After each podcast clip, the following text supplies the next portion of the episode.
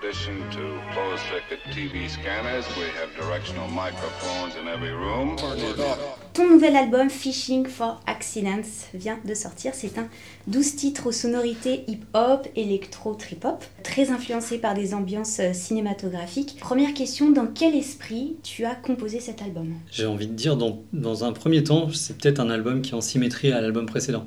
C'est un album dans le sens où, si tu veux, euh, et au lieu d'avoir une grosse, grosse période entre deux albums, j'ai un peu continué de travailler.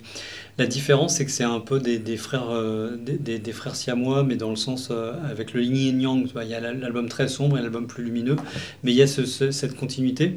On pourrait croire que tu conçois ton disque comme un scénario de film. Mhm. Euh, Est-ce que c'est un album que tu as nourri en t'inspirant de films ou de séries ou de bandes sonores?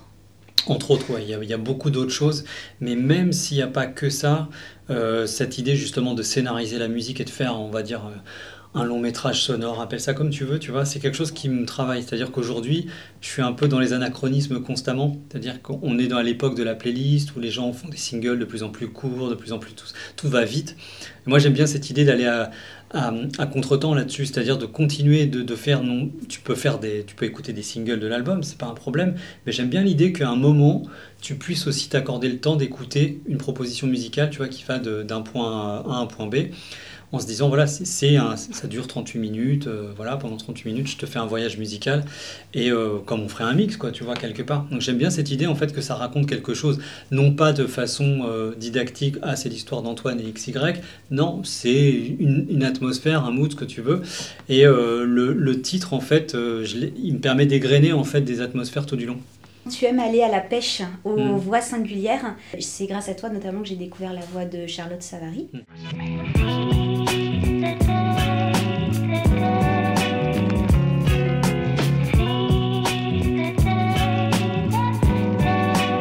ces voix qu'on pourrait euh, qualifier comme des pépites euh, émergentes, il y a des voix masculines, des voix féminines que l'on connaît, d'autres qu'on découvre. Comment fais-tu pour trouver la voix qui correspond parfaitement au titre?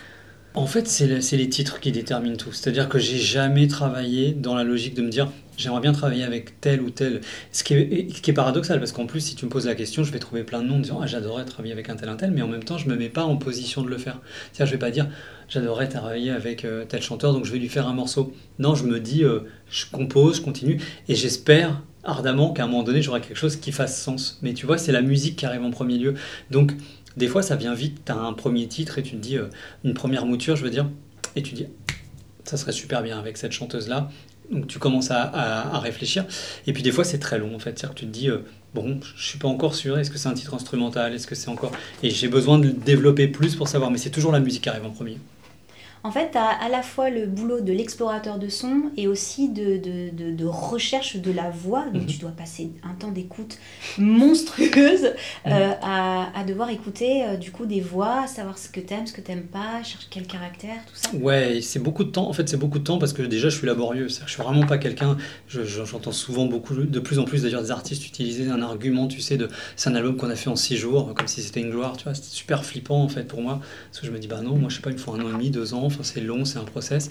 Et du coup, euh, je suis vraiment euh, sur, sur, sur ces dimensions-là, tu vois. C'est-à-dire que je vais être en train de si, si tu veux, ça s'entre- ça s'entrecroise. C'est-à-dire que tu vas être en train de travailler un, un titre, puis au bout d'un moment, c'est bête à dire, mais ça fait une heure que tu es sur un morceau, t'as les, t'es- tu sais plus, tu plus de recul, tu vois. Donc il faut passer à autre chose. Donc à ce moment-là, bah, je me pose, je fais un truc, je fais autre chose, et puis je vais me dire, bah tiens, je vais écouter de la musique, d'autres choses. Et là, tu te dis, ah tiens, c'est cool ce truc. Et, et en fait, au bout d'un moment, ces deux activités, ces trois activités vont finir par se recroiser parce que ça va, un tel va nourrir un tel et que ça va finir par donner quelque chose. Et ça donne du sens. du Ça coup. donne du sens, ouais. Je voudrais m'attarder sur le titre Home, euh, qui est un titre assez intrigant, sombre et aux ambiances dignes d'une comptine. Mhm. Euh, et puis il y a cette voix en écho qui répète inlassablement I want to go home, euh, qu'on traduirait par Je veux rentrer chez moi.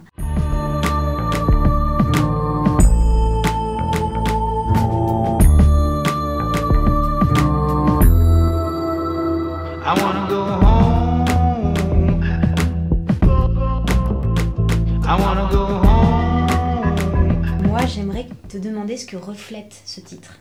Alors en fait, je trouvais intéressant, c'est euh, cette voix de bluesman en fait qui est euh, fantomatique, tu vois, qui traverse le titre.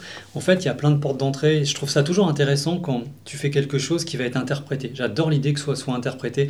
Quand euh, on me dit, mais est-ce que c'est moi qui j'ai bien compris que ça voulait dire? Je me dis, ben, il n'y a pas de bonne compréhension, tu vois, il y a ce que tu ressens avec la musique. Et Home, ce que je trouve intéressant, le fait qu'il n'y ait justement pas beaucoup de choses, moins, plus tu es dans l'économie des mots et tout, plus tu laisses une porte ouverte vers l'imaginaire des gens. Et moi, j'aime bien cette idée. Il y a quelque chose de paradoxal, justement, on a voulu montrer, tu vois, même clip, l'idée d'un parcours de quelqu'un qui veut rentrer chez lui, mais qu'est-ce que c'est chez toi en fait? Où c'est chez toi? Et euh, euh, c'est. Euh, je suis en train de chercher un titre de Gil Scott Heron, justement, Home is where it reset. Et en fait, il y a cette idée en fait que il y a aussi, tu peux, tu peux estimer que par exemple, un temps donné, quand tu es en tournée, la maison, c'est un peu ta, la tournée, c'est un peu ta maison parce que tu as tes, habitudes en fait. Donc il y y a, plusieurs portes d'entrée par rapport à ça. Et puis il y a l'idée en fait du chez soi avec le, repli qu'on a pu tous ressentir. C'était aussi un truc post-Covid un petit peu. Il y avait, il y avait plein, plein de portes d'entrée et de, choses croisées par rapport à ça.